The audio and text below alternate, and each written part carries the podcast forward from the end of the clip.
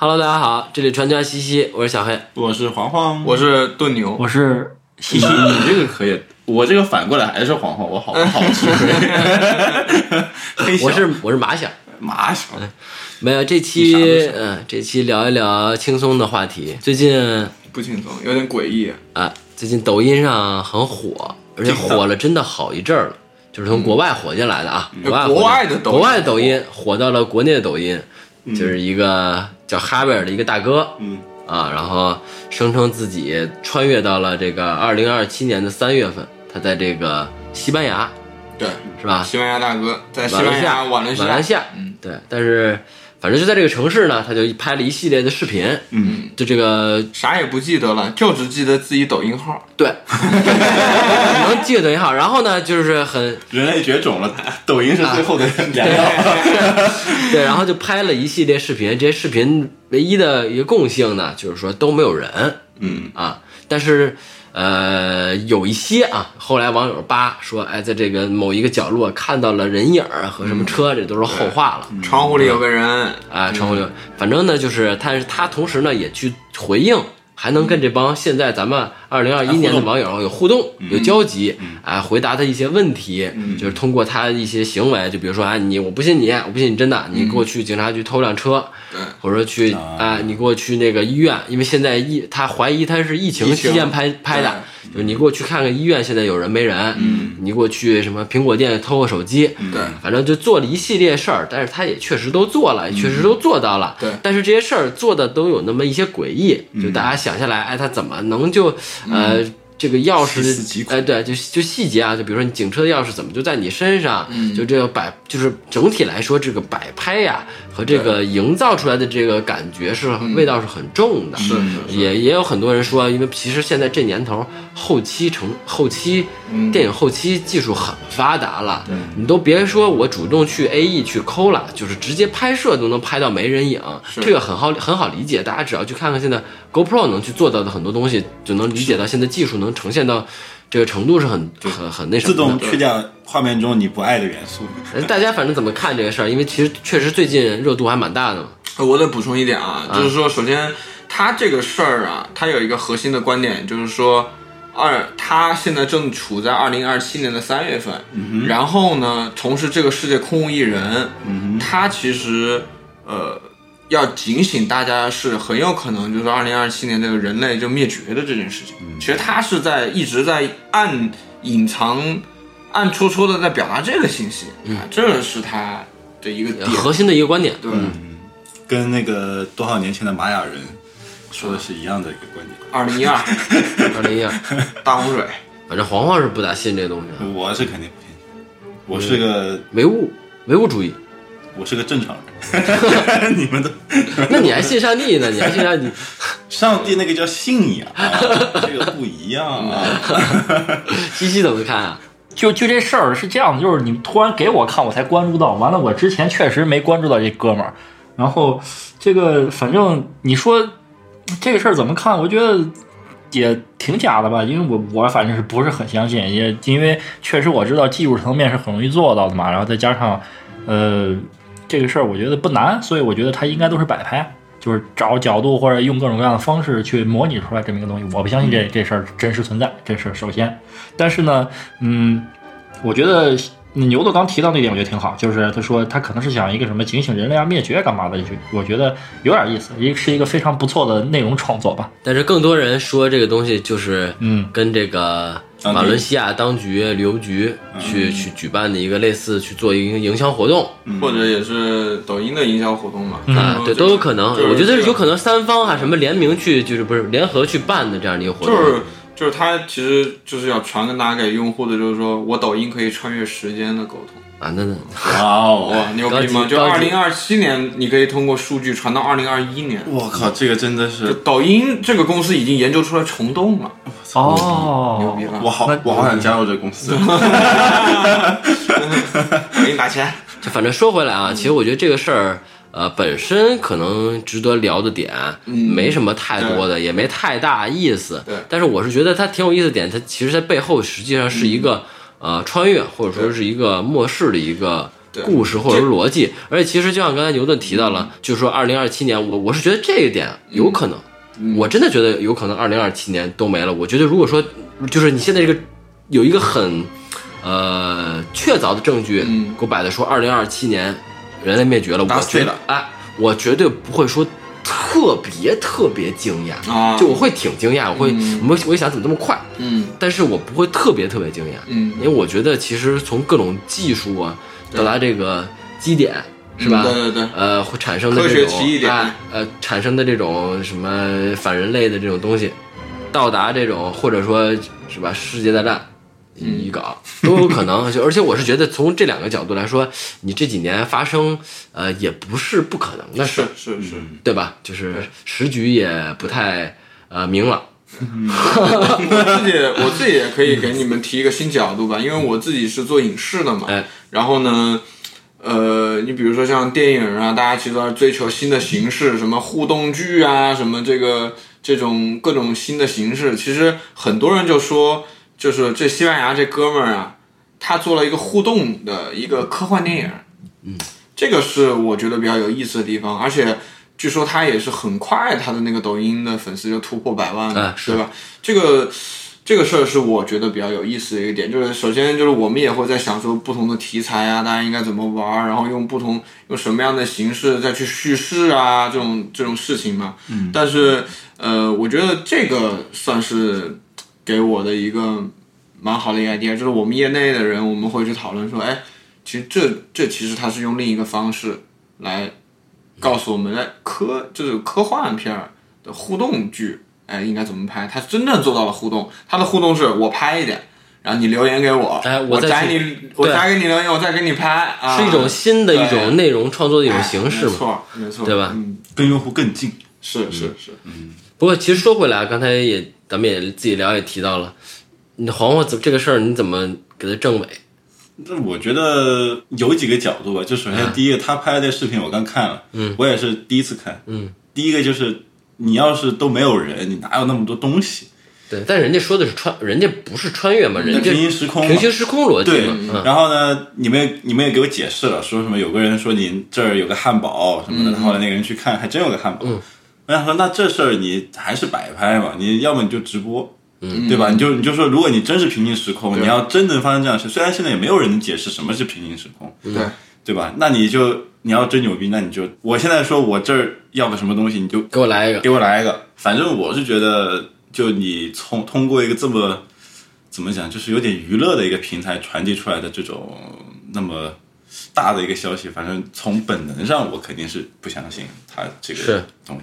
而且就是他的拍摄的手法呀嗯。和状态都太镇定了，对。对，就太日常了。对，啊，太稳了。换句话说，就是，呃，你如果反正你如果换位啊，嗯说白了，如果把我换到那换到那位置上，我早都他妈吓都吓死了。是，真的，我拍的可能就是我操，全是我操，该怎么办？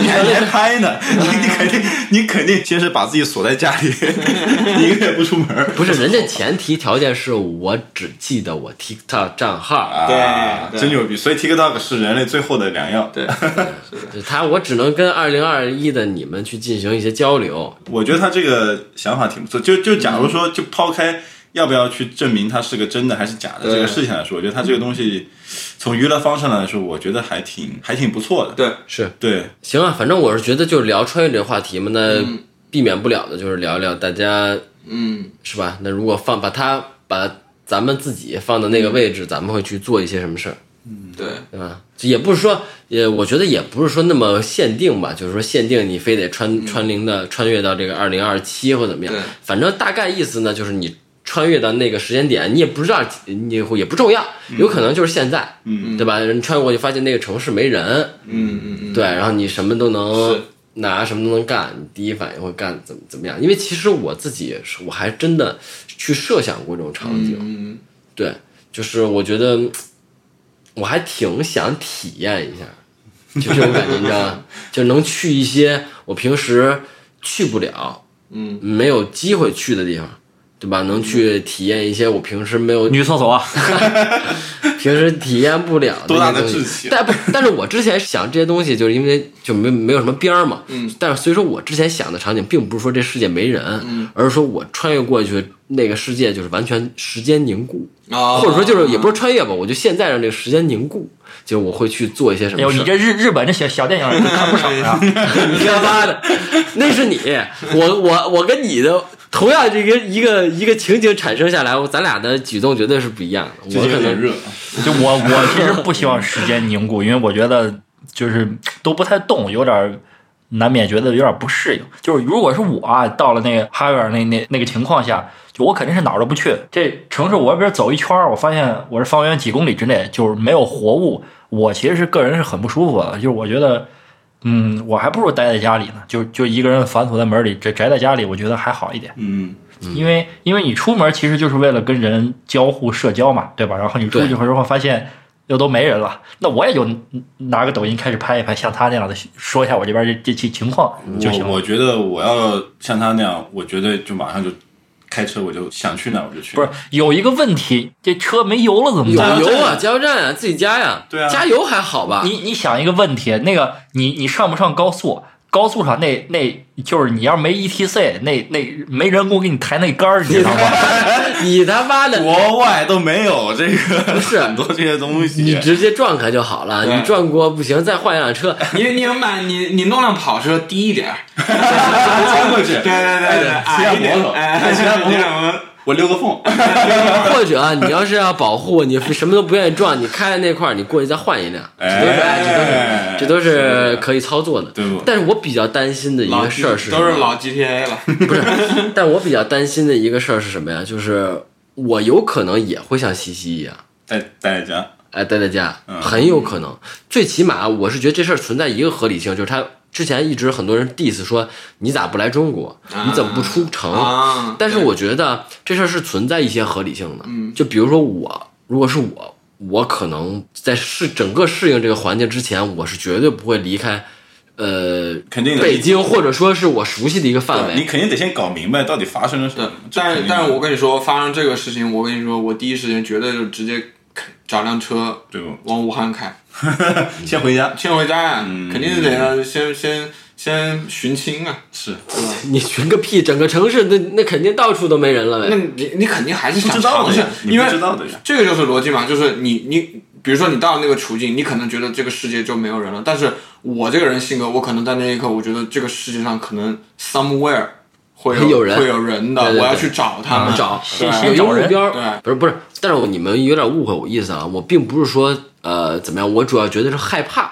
嗯因为你你真的会的，就他尤其那个人拍的视频都是白天，嗯你看真还好，那晚上那他妈街上一个人没有，还没灯你想象一下，嗯如果这地儿是我日常，比如在待在这儿就我家，嗯我可能会觉得还好，尽管不太一样的是那些声音全都没有了，是是是，对吧？但我实在不行，我拿个放点假的白噪音是吧，嗯 顶一顶也行。但是如果说你去一个完全你不认识的地儿，嗯，有可能是很空旷的地儿，那种感觉，那我觉得不是一个级别的。就前段时间嘛，有一个特别好的日剧叫《弥留之国的爱丽丝》嘛，嗯，觉得讲的就是说三个好好朋友，哎然后就是呃都是就反正三个好朋友吧，年轻人，然后突然有一天就穿越到平行世界的这个呃涩谷，然后整个路上全部没有人，然后他们反正第一集就是他们在找人，然后最后找到了就发现其实他是一一批。就是世界仅存的几个人被选中了，要在里面玩游戏啊，这种东西，对，所以说我会觉得这种情况啊，我可能看东西看多了，我就觉得可能保持自己生存的条件的下一步就一定是找人，就我会一直找下去，找到我死。嗯，嗯，我会因为你突然面临这个环境里面，就像小小黑刚说的，那肯定第一第一反应是害怕，因为嗯，你可能要在一个比如说这种孤独的环境里，你可能要考虑接下来害怕完就是冷静下来，就是考虑要生存的问题了。这这其实是一个特特别大的课题，这个东西就是咱们这边想这个问题人还少，但是在欧美有那种什么末世交流群这种东东西，对我知道这个，他们会他们会有很多人就在家就备好很多那种，就这个东西有有点像国外青少年那种中二病似的，就是对。对对很多年轻人都会去幻幻幻想这个问题，然后真的就是你们有幸如果去微信上找这种群，真真的有，这种这种什么末末世毁灭群，你加一个，就里面大家讨论的东西就很很正经了。就比如说你要生存下来准备的东西有什么，就是真的有很多人在家买那种柴油发电机，对汽车肯定是不行的，这种东西就得买那脚踏车，嗯，是得买什么手电筒，得买那种防身用的这种这种道具。摇的啊，那种摇能生电，对对对，然后就是这这就到最后会会形成一套很完整的体系跟理论，就是说，如果遇到这种情况啊，包括你该怎么买武器，该怎么怎么样能保证自己生存下来？对对对对，就就是很很有意思一个事儿，大家有机会我拉拉大家进进那个群，大家交流我。其实之前我有一阵儿是二零一二嘛，那会儿还是、我有点忘了啊，就是反正也是还是看了个什么电影，就是一下就是挺害怕的，就因为觉得这事儿离自己特近，还真去淘宝搜这种东西特别多。嗯，你现在去淘宝搜这种东西是花五花八门，什么样都有。对，对，而且包括其实之前还火了一些，也不是之前吧，其实很多游戏都是在这个背景下嘛，Fallout 辐射辐射啊，太多了是，而且它太多了。对它现在就是很多电影也都是这样，而且现在电影很多设定就是就是僵尸。就是一堆僵尸，然后呢，它这个设定就是说，僵尸晚上一般都是晚上出来嘛，白天那城市就是空无一人空无一人的对对，然后基本上就是这样一个设定，然后你要在里面生存，然后晚上你得躲僵尸，基本上都是这这种挺也电影也挺多。你们刚才说的那个生存嘛，我就想到了之前一个游戏，那游戏特卡通，但我有点忘了叫什么了，但特有意思。那游戏就是一家，你游戏画面呢就是呃一家五口，一开始啊、坐在屋里，嗯你的目的呢就是要活到游戏进行三十分钟后剩剩两口，不是，那倒不一哎，吃了这呃三三十分钟不一定，你可能玩一小时俩小时，到后面可能剩两口。就那游戏的获胜条件，就是说你要最起码要有一个人活下来，要等到救援队。嗯，嗯，啊，在外面末世，但是你可以选择，比如说他有爸爸妈妈。呃，儿子、女儿，你可以派哪些人去做哪些事儿，然后你可以让哪个人，比如吃饭，或者说是挨饿，嗯或者说是做别的事儿，修东西，呃搜出去搜搜物资，但是那都是直接是选择啊，就是你不会真的去搜，就他直接会就给你看你搜没成，然后有可能你搜失败了，你人就没了，对吧？大概是这样的一个 A 个 V G 类的那种游戏，啊，对，很很场景放的很小的一个游戏，对，其实也是一个末世题材的嘛，就去怎么分配资源和分配你的这个精力。反正我是知道，西西如果到了末世，他肯定第一个先拿他的 Switch，他得先保证他的娱乐，对吧？我估计玩到死没啥太大问题，我觉得就没有互联网，然后玩到死真的问题不大。对他下的游戏太多了，非常有道理啊。因为为什么你坐在那儿玩游戏，这个体力消耗最少，你有可能你是面临到这个生存的问题，你吃的东西能量补充都不够。对，对你先先玩这个就弄，然后然后这完了之后就考虑一个很重要的问题，得充电。对然后呢，有有可能这这城市没电了。然后我之前在拼多多上还真搜过，就是这东西有有那种直接把太阳能转化成电能那种充电宝，啊，就是你把那那太阳能打开冲着太阳，然后一根线引出来插上去，就 Type C 那口儿直接就能充电。那你这个得晒一年太阳，这 Switch 才能才能充上一回线。那我觉得你，那我觉得你出现这个情况的第一步，你就得奔的那个仓库先过去，那里面有成千上万个充电宝，你先一个一个往家里运。啊就是除了就是自身，我觉得要保证好我自己的生存、我的娱乐之外，然后我觉得对我来说还是有社交需求的，我都会找人，因为我觉得人如果长期处于一个封闭状态，这人可能就傻了。是然后呢，最好是能找着人，如果找人的话也挑找什么人。首先，第一步最优解找瞎子，因 因为这瞎子他看不见，他这在这种情况下没人能跟他交流，你说什么他就得听你的。他又不傻，瞎子只是瞎，又不傻，真是但。但是但是这世上没没人能帮得了他，他看不见了。你你要是碰见他，你对他来说就是跟上帝一样存在。可以完了你就你就能能撺掇他干任何事儿。我倒觉得啊，就是会相对安全一点，倒是真的，那肯定的呀嗯，最起码你会有猜忌，啊，对这方面反而反而会少，你知道？而且你只找人是为了交流，他不哑，他能说话，哎，这就这就解决了所有问题，对吧？找一瞎子也挺好。然后第三是最好是个瞎瞎女人，然后 我觉得这个话题，我觉得就就就可以了。我们明白了，西西他他大概就你问西西想要什么？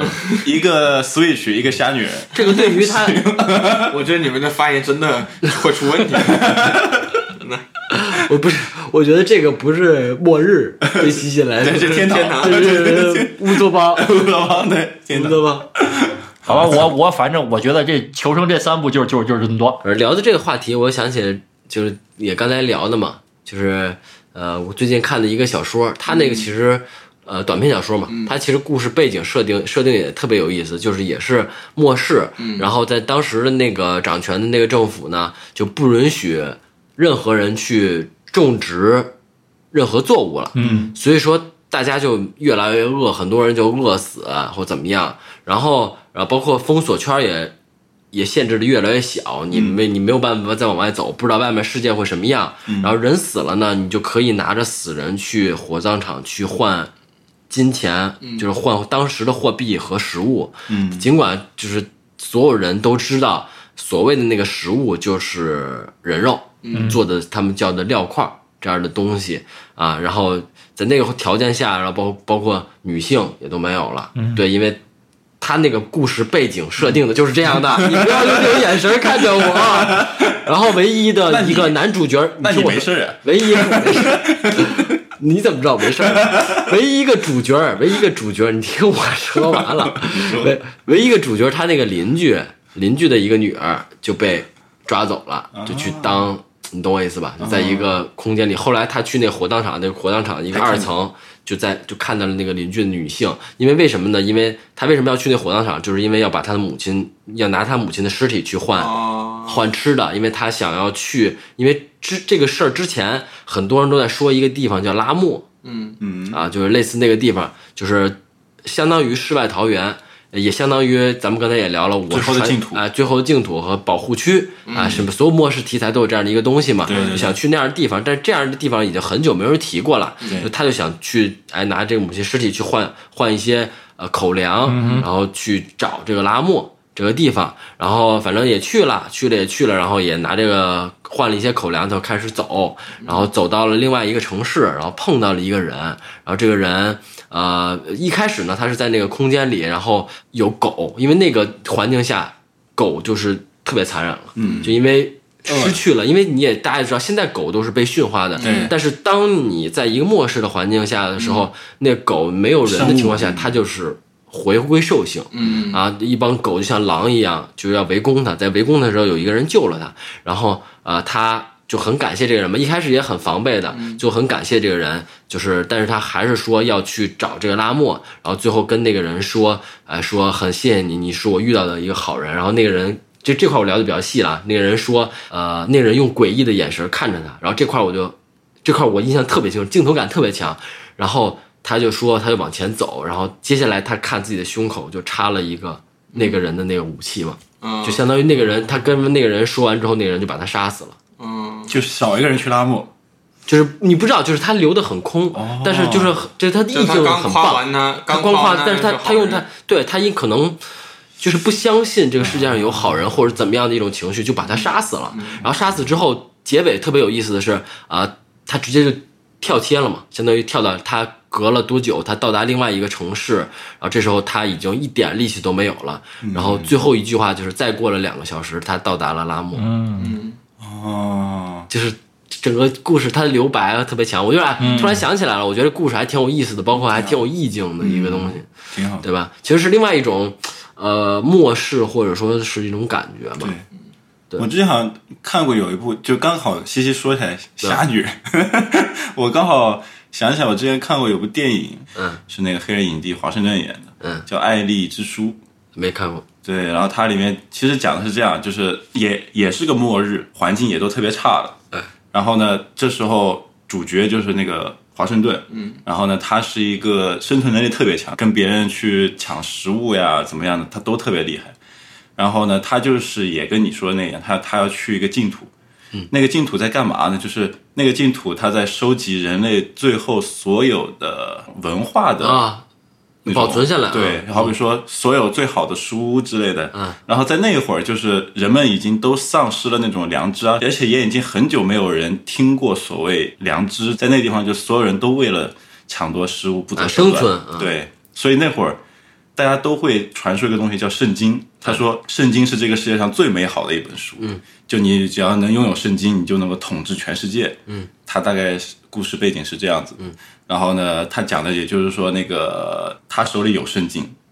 嗯，然后呢，他要去那个地方，他想把圣经保存下来。嗯，他不想让圣经流到坏人的手里面。嗯，然后中间就是他经历了一个小镇，然后那个小镇有很多人知道他有圣经，然后想要去抢，然后他中间也救了一些奇奇怪怪的女孩或者怎么样的。但是到最后的时候呢，那本圣经被那个坏人抢走了，然后那个男主也身受重伤，但他就没有再跟那个坏人去打斗，他再往前走，去往那个他所谓的那个世外桃源，嗯对。然后那个坏人他满心欢喜的打开那本书，他最后发现那本书是本盲文圣经。啊，那个男主其实是个瞎子，他把所有圣经都背了下来，啊，就是这么一个这样子的一个感觉，对，啊，也是挺有意思的。我觉得我当时看完之后，活活的圣经，对，因为那个，因为你前面你都完全就。当然，当然，他那部片子有点商业了。就你前面的时候，其实他中间很多地方你会感觉，这怎么可能是个瞎子能干出来的？然后最后一个画面就是他在那里跟那个跟那边的人，就是他在那里说圣经，那个人在写传道了，对，传道了，嗯，说啥是啥，嗯，也是个西天取经，西天取圣经，也是个《西游记》的故事了。对，牛顿关于这个穿越最喜欢的一个其实，作品是什么？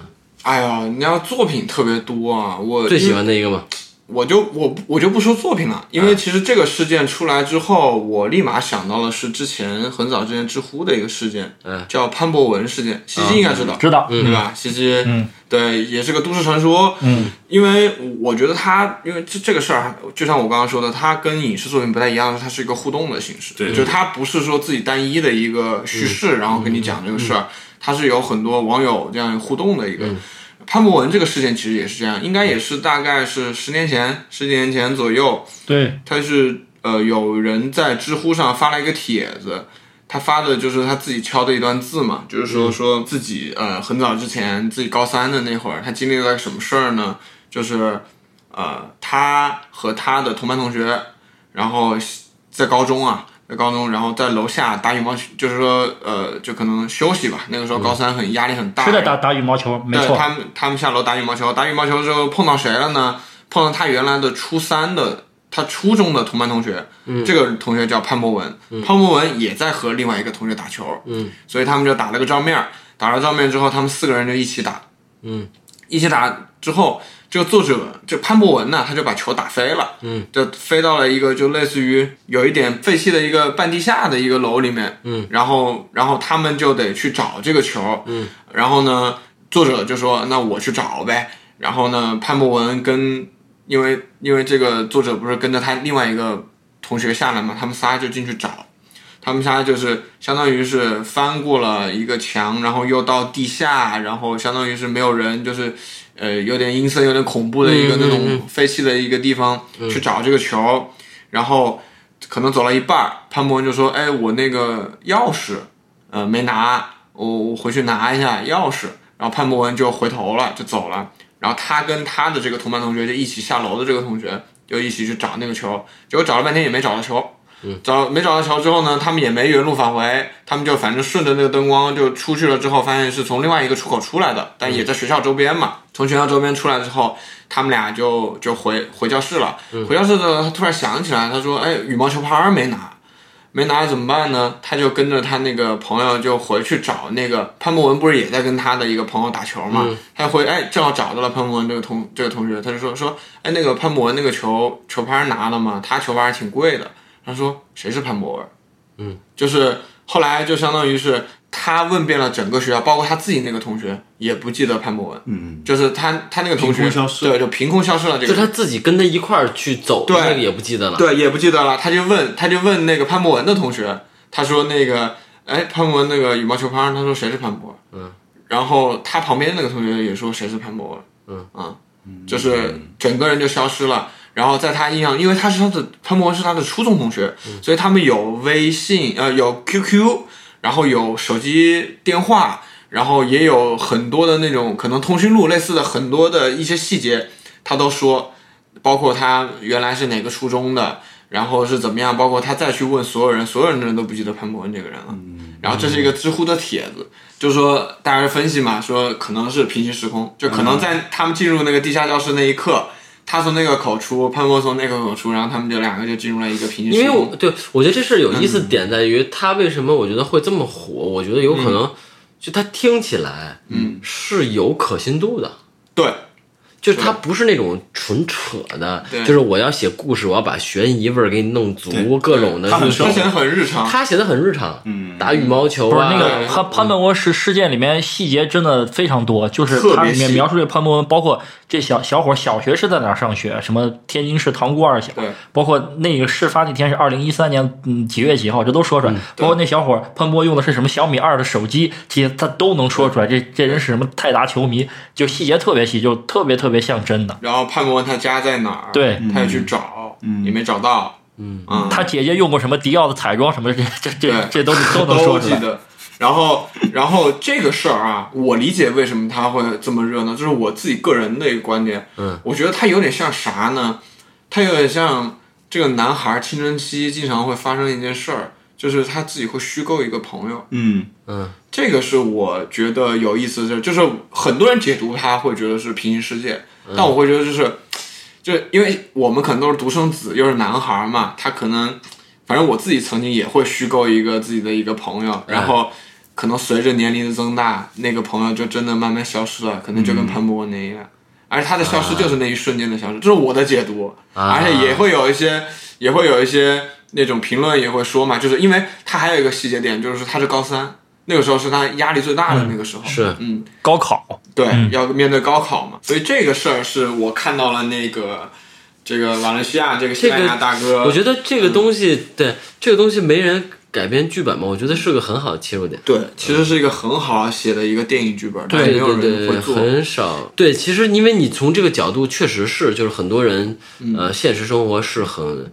呃有些压力孤独压力很孤孤独的，对所以说他们会去创造一些呃虚拟的一些东西对来对呃来帮助自己吧。你很，其实这个故事，说实话，我描述完了之后，你可以很自然而然，你就可以想象一个日本导演可以把它拍得很好，很好，这对吧？是一个很好的但是你切入点。但是你哎想象不到一个中国导演拍，这就是为什么，就是中国现在市场就这样。我们再 diss 一下，这个扯远。潘博文这个项目我王多鱼投了，对，西西出资一百万，好吧，西西出资一百万，对，别的要求没有啊。我我我就几个要求，比如我演潘潘博文，完了呢，得要个女瞎子，找一个女瞎子，找一个女瞎子当那个主，跟他打羽毛球，对你就拽着他，然后出了瞎那子还打。羽毛球的，我的天哪，太惨了。丹尼尔·华盛顿还射箭广嘛？广告植入都给你想好了，一定是小小米出资赞助啊。是的。哎，呃，这个事儿也是，就是因为他在知乎嘛，所以很多人会跟他留言，或者因为作者本人写的嘛，呃，作者本人也会给他们回复啊，然后他们很多人在那聊啊，包括嗯。包括也有很多当地的自己的那种，也是天津人，然后也会问，对，这个也很有意思。对，我觉得是因为那个这种互动，我觉得代入感更强嘛，因为毕竟电影还是一个观看对。的一个过程。是。所以，对，你说这是我这是我想到的一个故事。嗯嗯，我觉得大家有意思也可以搜一搜。对，可以去看一看当时那个原帖，因为像西西说了，毕竟这么多细节，我觉得觉得这种这种故事，其实它那个细节是而最值得玩味对，那个那个帖真的不长，就是大家看一会儿，一下就能看完，可能就是呃六七页、七八页的样子。对对对，嗯嗯。他有没有照片证据啊？好像没有。那没有。没有，但但是帖子里面有有人画那个他那个校区啊那个对对对分析图，就说这对。楼在哪儿，操场在在那儿，有人分析这怎怎么走的。但是我觉得这东西，我觉得这个东西就不要深究，不要深究。你其实细想很恐怖的，就比如说有一天换，你会发现我没了，然后你问他什么的，对全不知道，然后你就说我操，你们我这有照片，耍我呢啊，对我这有照片，一拿出来发现，照片上原来三个人是变成两个人的合影，对我操，还挺吓人的。对，就是类似这种。是，所以你有病吧？大晚上说这，我现在后背都凉。不过不过不过，我觉得如果按照如果按照牛顿前面的解释，就是一个自己假想的朋友消失的话，嗯。其实还我怎么讲，就是既也悲伤，悲伤，但也挺为他欣慰的。对，毕竟成长了，对对对说明说明这个人他性格上发生一件呃转转变变，更容易更愿意接受这个现实社会了，对。对吧？西西最那个最印象最深的穿越内容是什么？那我就提一个，就就是我我我说跟穿越有关系的一个题材的东西吧，就是一个游戏叫《穿越火线》，好吧？行。行，你现在就给我穿一个火线。你，说完，你说完，我听他说完，我听他说完，我听他说完，你说。就就是我我要是能穿越啊，我就回去玩穿越火线去，因为我觉得这个会射的男人非常牛逼 啊，射的好、射的准的人非常牛逼。行，我就练我这个，这在我还年轻的时候就把这个水平提起来，对吧？因为我其实不太敢多聊这个，因为因为就是觉得害怕，就是你们也都知道，就平时你们看恐怖片叫我，我我都不愿意看的那那那种，你知道吧？就是就我提这事儿，我是真真真真害怕。衣柜衣柜动了，柜子动了，不玩了，柜子动了柜子动了，我柜子不玩了。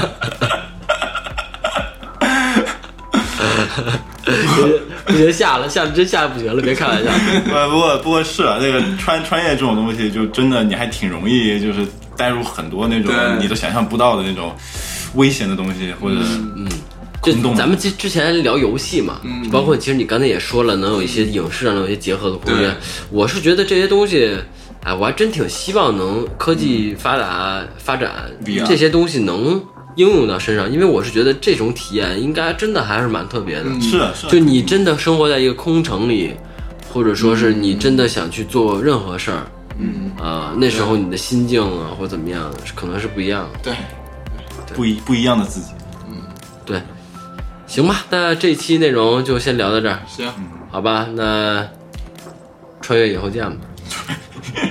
二零二七年见吧。行行吧，希望希望二零二七年我们都还活着呃五个人都还在吧。嗯 我们八个人还在这儿录录节目，我操，他妈？我 愣了一下，我愣了一下，我操，牛逼呀、牛逼呀、这个五个人都还在牛逼呀、我操！可以可以，哎呀，行，我第一我真没反应过来，我真没反应过来，挺牛逼，挺牛逼，好吧，大家就先这样吧，大家拜拜。拜拜。再见。拜拜。